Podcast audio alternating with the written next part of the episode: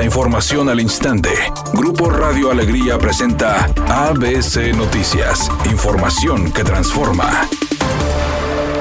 Última oportunidad. Si no has actualizado tus placas próximas a vencer, hazlo antes del 30 de junio y aprovecha los montos máximos según el modelo de tu vehículo.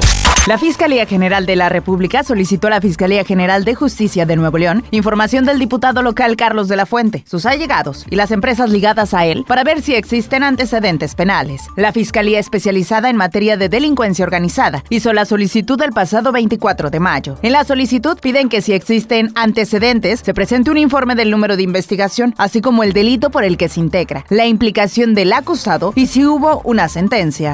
Ante el pleito que persiste, el gobernador Samuel García dijo que va a sostener una reunión con los diputados del PRI y PAN el próximo lunes 12 de junio en busca de limar asperezas. Además, señaló que espera que los legisladores se desistan del candidato a fiscal, al exalcalde priista Adrián de la Garza, y presenten un perfil apartidista. El mandatario estatal dijo que ayer saludó a David Noel, presidente de Como Vamos, cuya ONG será la mediadora del conflicto entre los representantes de ambos poderes.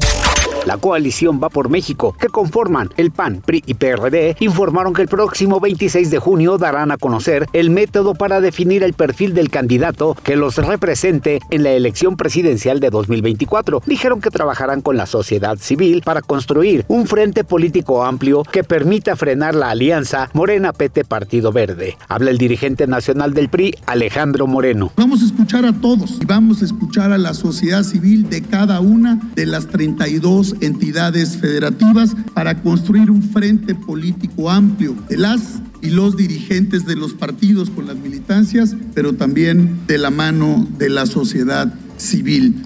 ABC Deportes informa, el fútbol femenil el día de hoy llega a su final. El América va a recibir al equipo de Pachuca femenil. Tiene ventaja, dos goles a uno en el juego de ida. Ganó el América. En casa se espera que levante el título el equipo de las Águilas ante un estadio azteca que se espera sea un lleno espectacular. Así que hoy se acaba el fútbol femenil donde, por cierto, Tigres sigue sin técnico para el próximo torneo porque Carmelina Moscato dijo adiós.